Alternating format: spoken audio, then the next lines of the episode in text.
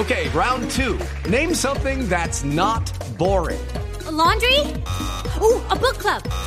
Computer solitaire, huh? Ah, sorry, we were looking for Chumba Casino.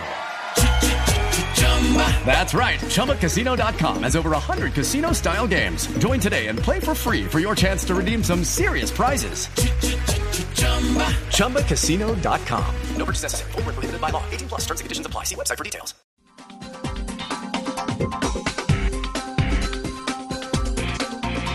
Continuamos en esta conversación de jueves en Mesa Blue. Y nuestra invitada en ese momento es Sandra Vera. Sandra ingresó a la guerrilla de las FARC cuando tenía 14 años, ¿no? Y ahí estuvo durante nueve años, ¿no, Sandra? Bienvenida. Gracias, muy amable. Tiene que acercarse al micrófono. Eh, hasta el 2010. Y en ese momento comienza un proceso en- con el gobierno colombiano que termina hace dos años, en el 2016. Sandra, comencemos por el comienzo. ¿Usted cuántos años tiene? Tengo 33. 33. Entró a las FARC a los 14, 14 años. ¿Por qué entró a las FARC? Eh, básicamente, eh, nací en el campo. Las oportunidades, lo miro de esa manera.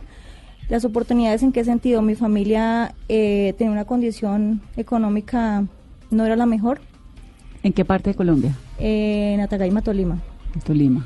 donde uno también solamente veía constantemente era la guerrilla, las FARC. ¿Qué hacía su familia? ¿Cómo es su familia? ¿Papá, mamá, hermanos? Mi familia se componía de cuatro hermanos, tres mujeres, yo soy la menor de ellos, y mi hermano, y papá y mamá. Tres mujeres, un hombre, papá y mamá. ¿Qué hacían los papás? Mi papá trabajaba y mi mamá con hojas, vendiendo hojas para los tamales, iban y conseguían las hojas, las compraban por allá a los vecinos y hacían el proceso de, de, de- de quemarlas y eso para que se pudiera trabajar. Limones también, comerciaban con, con los limones y las hojas. ¿Y a qué edad fue la primera vez que usted vio a la guerrilla? No, todo el tiempo. Desde que- ¿Estaban ahí siempre? Sí, siempre, siempre. Pues de hecho las FARC nació en el Tolima, entonces normalmente uno los veía todo el tiempo. Sí. Era normal para uno. ¿Y en qué momento usted dice, me voy a ir con la guerrilla? Eh, en el momento en que terminó la primaria, que no habían condiciones porque pues éramos cuatro, era muy difícil estudiar todos a la vez. Entonces tomo también la decisión y también eh, en el momento de la adolescencia que uno quiere como explorar otro tipo de cosas y, y de que mi hermano ya había ingresado. El hermano mayor ya había entrado a las Sí, FARC. ya había entrado. ¿Y las tres hermanas? eh, mis otras dos hermanas estaban en la casa todavía. Eh, también a raíz del- de la persecución porque hubo desplazamiento, yo me acuerdo cuando estaba pequeñita, en dos ocasiones nos tocó irnos de la casa por el tema de, de- de los paramilitares. ¿Por qué? Eh, la presencia del Estado en sí no era presencia, porque siempre que llegaba, pues se veía era con el ejército. Cuando llegaba y llegaba era atropellar a la gente, a la población civil. Eh, empezó como el tema de los para- del paramilitarismo y nos desplazaron dos veces, asesinaron eh, una vecina, entonces en ese momento nos tocó irnos, una vez nos fuimos para, para Dolores Tolima también, Eh, duramos por allá como unos tres, cuatro meses mientras que se calmaba un poco, regresamos, después ya hubo otro desplazamiento hacia Planadas Tolima que mi papá tenía familiares por allá, entonces nos fuimos. Eh, esos de- desplazamientos nunca quedaron registrados, después de que... ¿Y se iba que qué? ¿Toda la familia? Toda la familia, quedaba la casa sola. ¿Y por qué no se iban a los paramilitares? ¿No los invitaban también a participar? Eh, no, la verdad no, porque pues ellos llegaban era eh, generando temor incluso, porque llegaban era asesinando a las personas que, que le colaboraban a, la- a las FARC. Entonces pues uno entraba como colaborador de las FARC precisamente porque estaba dentro de lo que ellos tenían control. Las Pero FARC. ser colaborador de las FARC, ¿era una opción o era lo que tocaba hacer? Yo creo que es como lo que tocaba hacer porque era lo que lo que había en el momento, la presencia que había, no había presencia de que dijera no, no vino, por ejemplo, la- el tema de la alcaldía, que vienen con programas, con proyectos, nunca se veía eso. Entonces, era- usted, una niña de 14 años, ¿cómo llega a esos primeros días? ¿Qué le dicen? ¿Qué le entregan? ¿Cómo asume usted ya esa decisión real de que hoy estoy en un grupo guerrillero? Eh, fue difícil, difícil porque pues era una niña, mi contextura era comparada con la de ahora, era delgaditica.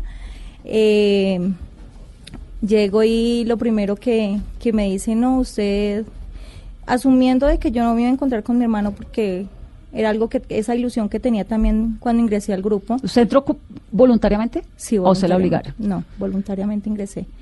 Eh, quería como verlo, a ver, yo dije, no, yo ingreso y lo primero que voy a ver es a mi hermano, me va a recibir, me va a acompañar como en ese proceso y voy a estar con él. Cuando llego, no, totalmente distinto. O me entregan un fusil a los ocho días de haber ingresado. Eh, un equipo que era lo tenía que uno cargar lo básico, las cosas personales y, y la comida que uno ¿Qué- se iba a ¿El comer. equipo es qué? ¿La carpa? El, sí, eh, como una maletica donde uno cargaba todo. ¿Y usted tan chiquitica cargando Sí. fusil y, y le explicaron para qué era el fusil? Eh, como a los dos, tres meses hubo un entrenamiento básico, que es donde le enseñan eh, las dos líneas que se manejaban dentro de la organización, que era eh, el tema político y la línea militar. Entonces, di con, doy gracias a Dios, de verdad que sí, porque di con una persona que me acompañó en ese proceso estando dentro de, de la organización, el papá de mi hija. Ah, se enamoró. Sí. Claro, es que con el amor todo. Sí. Pero se enamoró jovencita a los 14. como a los 15 años. Pero espéreme un segundo. Primero, esta parte, la entrada. Usted llega, lo que le decía Carolina, le entregan su fusil, su maleta, sus cosas, su coca del, del almuerzo. Eh, ¿Y qué le dicen que tiene que hacer? Eh, ¿Qué le explican? Básicamente, eh, el tema ideológico, primero que todo, era que pues uno ingresaba y que luchaba era por el pueblo y para el pueblo, básicamente eso. Y el fusil armado. Y el fusil, pues era como el tema de defender las ideas porque era la única opción que había. ¿Hacía Eh, guardias? Sí, nos tocaba prestar guardia. Bueno, ingresando, lo dejaron uno como unos ocho días, porque pues mientras que le explicaban el tema de la guardia, el tema de las avanzadas, porque eran dos tipos de guardia. Eh, eran de dos horas. ¿De qué horas a qué horas? Eh, dos horas, es, o sea, se las rotaban, entre todos rotaban las De horas. 10 a en- 12, 12 a- Sí. en el día y en la noche. En la- el día y en ¿Y la qué noche. tenían que hacer en la guardia? Eh, hab- habían dos, dos, dos figuras. Una era que era el centinela, era pararse usted en un sitio estratégico que ellos determinaban, que era por donde supuestamente podía entrar el enemigo, y usted pararse ahí a cuidar, y en caso de que llegara alguien, pues quemar. Vea la orientación que le daban a uno. ¿Quemar? Quemar eh, tiros, ¿Qué es quemar? Disparar. ¿Disparar para qué? eh, para que todo el mundo se levantara, en ese caso si estaba despierto o que estuvieran atentos. ¿Había más niños en el campamento cuando Claro usted que llegó? sí. Sí. ¿Muchos? Eh, en esa época, yo creo que por ahí unos 10 niños, ¿Eso fue en qué año? en el 2000. ¿Y esto era el campamento de quién? ¿Quién era el comandante? Eh, cuando yo ingreso, estaba de comandante Jerónimo Galeano, en el sur del Tolima, que él fue el comandante del bloque. Entonces usted arranca con sus turnos, su fusil, sus entrenamientos y se enamora de... Sí, eh, fue algo, digo que el destino, pienso mucho en el destino y creo en eso. Eh, él era el hijo de Jerónimo, el comandante, entonces un fin de año, porque yo ingresé como a mediados de año, y para fin de año pues él iba a pasar la Navidad y el Año Nuevo con el papá, entonces él llegó y fue algo así que se dio, entonces no, que, que toca conformar la escuela de cuadros eh, porque incluso estaba la zona de despeje en ese momento en el Caquetá. Claro, que esa era en el 2000. Sí. Claro, eso era pleno Caguán. Entonces que necesitaban replicar el tema de la escuela, de que era la formación de cuadros. Y entonces se creó la escuela y pues a mí me dieron la capacidad de poder eh, aportar al tema de, de la formación de cuadros y nos enviaron a los dos, coincidimos de que juntos terminamos en la escuela. ¿Y él tenía cuántos años? Él me llevaba un año, estaba jovencitico. Sea, 14 y Dos 15. niños. Dos niños jugando a la ese guerra. idilio del primer amor y en medio de la guerra. Sí, difícil, difícil porque pues uno, el único vínculo que había de cariño, de sentimientos, más allá de tener un compañero usted con quien compartir, porque pues en el ir y venir uno, uno, uno, uno genera cierta empatía con algunos compañeros, pero en el tema del amor sí ella era muy complicada. No, pues es que además había que pedir permiso, ¿no? Sí. ¿Y ustedes estuvieron juntos durante cuánto tiempo? Nueve años. Nueve Todo el tiempo que estuve. O sea, siempre. Siempre. Y el amor se acabó. ¿Por Eh, qué? En el momento en que el comandante decide que tenemos que cambiar de unidad, nos trasladan. En ese trance del, del, del- del traslado, el ejército nos hace una emboscada donde él cae. Eso fue en el 2009. En el 2009. Pero usted le alcanzó a tocar, bueno, lo del Caguán, la entrada de la seguridad democrática, que supongo que tuvo que haber sido Fue una época más difícil. complicada, ¿no? Sí, fue difícil. Cuéntenos un poquito de eso. En ese momento se llamaba el Plan Patriota. Eh, fue un fue constantemente bombardeos, eh, persecución del ejército. Habían días en que uno no comía bien, habían días que una sola comida. Eh, nosotros no estábamos eh, para la guerra, porque nosotros hacíamos parte del tema de organización de masas, de la línea política eh, ideológica de las FARC. Nos cuidaban mucho. Entonces los que peleaban eran los que se los que estaban inclinados y los que hacían la parte militar. Entonces nosotros siempre nos metíamos en montañas pero vírgenes y sufríamos mucho. Sufríamos mucho, de hecho él sufría demasiado porque él también tenía una condición de que no podía ver bien, a veces eh, la formulación de las gafas era terrible porque pues no podía salir. Entonces como que fue el apoyo también. Él, él y yo nos apoyábamos mucho en cuanto a las marchas, todo ese tipo de situaciones que vimos difícil. Y en esos nueve años nunca sufrió heridas de guerra, en medio de emboscadas, de enfrentamientos. Eh, sí, salí con cicatrices, tanto físicas como, como psicológicas, porque la guerra, la guerra es cruel. Y eso es lo que yo digo que no, no, no, no, no, quisiera volver a vivir, de verdad que sí. ¿Y usted en ese momento, en esa guerra, nunca pensó en desertar? Eh, la verdad no, nunca lo pensé. Porque a los cuatro años de estar allá quedé en embarazo de la niña.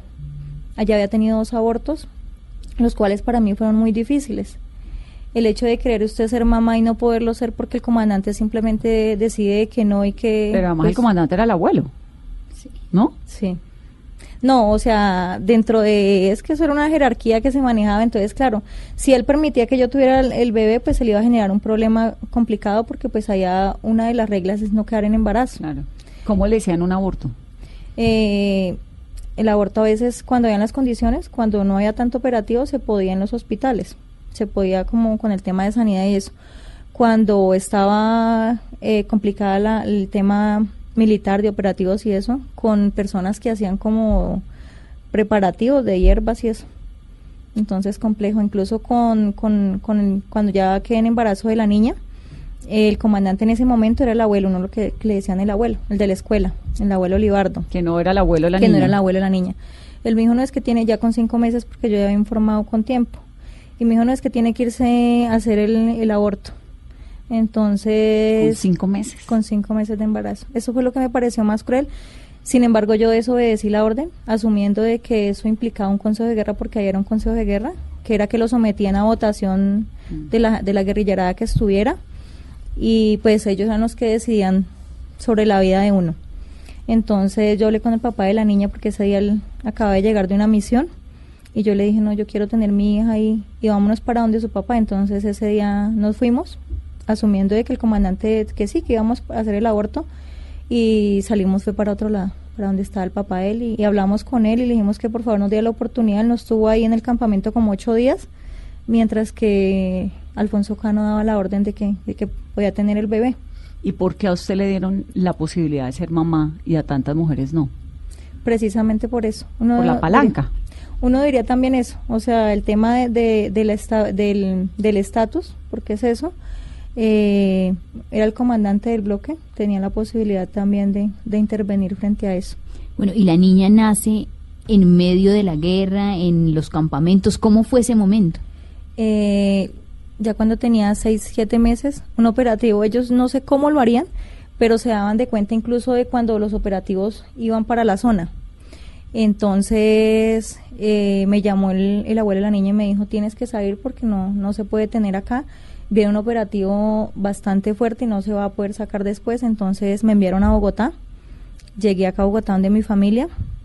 Ya ellos estaban porque incluso ellos estaban desplazados como por tercera, cuarta vez ya. Entonces se radicaron acá en Bogotá y hubo un proceso también que pude, yo digo que, que hubieron unas muchachas de allá, compañeras también que no pudieron tener sus hijos harto tiempo como lo tuve yo, porque yo con la niña llego acá a Bogotá, la tengo y duro un año con ella. O sea, O sea, tiene el, el- el- la El excepción privilegio. y el privilegio de poder ser mamá, que eso pues sí es, mejor dicho, sí. muy entonces, pocas. Sí, allá dentro del grupo era muy difícil. ¿Cómo era la relación de su marido con su papá? Porque pues si uno en la guerra, lo, lo último que quiere es un hijo en la guerra, ¿no? Supondría uno. Sí, difícil, difícil. Habían, habían ocasiones en que nos reuníamos cuando teníamos que marchar o cuando habían operativos así. eh, dormíamos los tres. Era una relación muy bonita, de cariño y afecto, pero que sin embargo también uno a veces pensaba eso. Yo decía, si él eh, tuvo la posibilidad de quedarse en la legalidad, por decirlo así, ¿por qué no, no escogió eso? De pronto también por el tema ideológico, porque él, la mamá era también guerrillera, el papá también. Entonces también fue eso, yo creo que fue tal lo que creció. Sí, entonces yo creo que fue eso. Entonces, nace la niña, usted tiene la posibilidad de estar un rato con la niña, ¿y qué ocurre después? El, el, el marido muere, me estaba contando, en un enfrentamiento con el ejército, ¿en qué año? En los nueve En el años. 2009. 2009. Fue ahí donde yo dije, no, ya no, no quiero más esta vida, quiero ir y buscar a mi hija. Eh, el detonante. ¿La hija estaba con quién? Con la familia de él, estaba la niña. ¿En dónde? En Bogotá. En Bogotá. En Bogotá. Entonces ahí se sale, ¿cómo se va? ¿Se escapa? Eh, sí, en ese momento, dentro de lo que se llama ya, bueno, dentro de, es, es una deserción, porque yo no les dije, no, es que yo me quiero ir, es que no, nada de eso pasó. Simplemente yo llamé a mi hermana y le dije, quiero irme, quiero que me ayudes. Ella siempre ha estado para mí, eh, a pesar de las dificultades que ella también ha pasado, ella ha estado ahí, entonces me dijo, yo voy. Y fui y me recogió como a los dos días, porque era lejísimos, eso era en planadas. Y había que escaparse. Y escaparse Sí. implicaba que un consejo de guerra y Eh, que lo, o sea, el tema de escaparse era que lo cogieran a uno y efectivamente un consejo de guerra y posiblemente fusilamiento. Claro. Porque eso era una traición. entonces usted me escapo y llega a dónde? Llego donde mi hermana a Bogotá, eh, ahí me contacta el ejército, la policía. Eh, ya había escuchado, pues porque tenía la, la eh, trabajaba con el tema de organización de masas, eh, con la población civil uno se da de cuenta de lo que era la, la- la- el tema de reinserción, ya había escuchado, entonces como que yo dije, no, yo voy a hacer el proceso con la, con, con la agencia, eh, con temores, como te digo, porque pues uno ya le dicen una cantidad de cosas que no, que te van a envenenar, que te van a, que te van a utilizar y que ya. ¿Y no? Entonces no, no, al principio sí, claro, fue el temor, pero ya cuando llegó a la agencia, ya incluso el tema del duelo de la pérdida del papá y la niña, eh, lo que recibí fue bendiciones, bendiciones porque la agencia estuvo, estuvo en ese proceso del duelo, el acompañamiento psicosocial, el acompañamiento también de, de cómo eh, volver a, a- a- a realizar el proyecto de vida como tal, porque uno pues allá no tiene el tema de los sueños y las metas dentro de un grupo, yo digo que es básicamente abrirse un espacio como mujer para poder liderar algo o ser comandante. Yo Mm. creo que esa es la, es la, de resto no, no hay como una visión, un sueño que uno diga. En la "Quiero guerrilla. esto". Sí. Antes de que avancemos un poco con lo que pasó ya cuando decide retirarse, ¿qué hacía en la guerrilla? Nos contaba el trabajo político, pero ¿qué más? Eh, bueno, aparte ¿Usted participó en secuestros, en atentados, en No. operativos, en todo esto? Esa es la ventaja. Digo que le doy gracias a Dios también eso. Que tengo mi conciencia tranquila porque nunca le causé daño a la población. O sea, ingresé, sí, soy consciente también del daño que de pronto al haber pertenecido a este grupo generé a la, a la población civil porque, porque es triste. Pero dentro del grupo, como te digo, nos enviaron a la escuela de formación, era simplemente como el tema de aula, de formación de, la, de las personas que ingresaban de los cuadros, de, las, de los cursos que hubieran, eh, de prestar guardia, de ranchar. Mm. Eh, después de ahí ya cumplimos como el ciclo ahí, nos envían a la financiera, a una financiera del comando. Eh, era básicamente ir a recoger la extorsión. O sea, ya estaba todo, no era sino uno ir a recoger y no tenía A que... guardar la plata, las extorsiones. Sandra, mire, estamos entre mujeres y uno de los temas que más nos ha conmovido en todo lo que hemos conocido de- del conflicto es el tema de los abusos sexuales en medio de la guerra. ¿Supo usted de compañeras? ¿Usted fue de pronto víctima de este tipo de, situaciones incómodas? Eh, la verdad no, nunca las conocí y dentro del grupo que estaba nunca se dio. Yo digo que también es como la mujer, también se da a respetar. O sea, si la mujer tiene una pareja estable, eh, créame que la van a respetar y la van a ver con otros ojos. Pero si la mujer es, uh, bueno, no se quiere a sí misma, eh, va a pasar ese tipo Bueno, de tuvo también la fortuna que a usted no le ocurriera, porque tantas Sí. mujeres, hay un libro muy impresionante, el de la Guerra escrita en el cuerpo del Centro Nacional de Memoria Histórica que cuenta cómo los vejámenes, los abusos, las violaciones constantes. Tuvo usted la fortuna también por el privilegio, pues es que era la señora del hijo del comandante.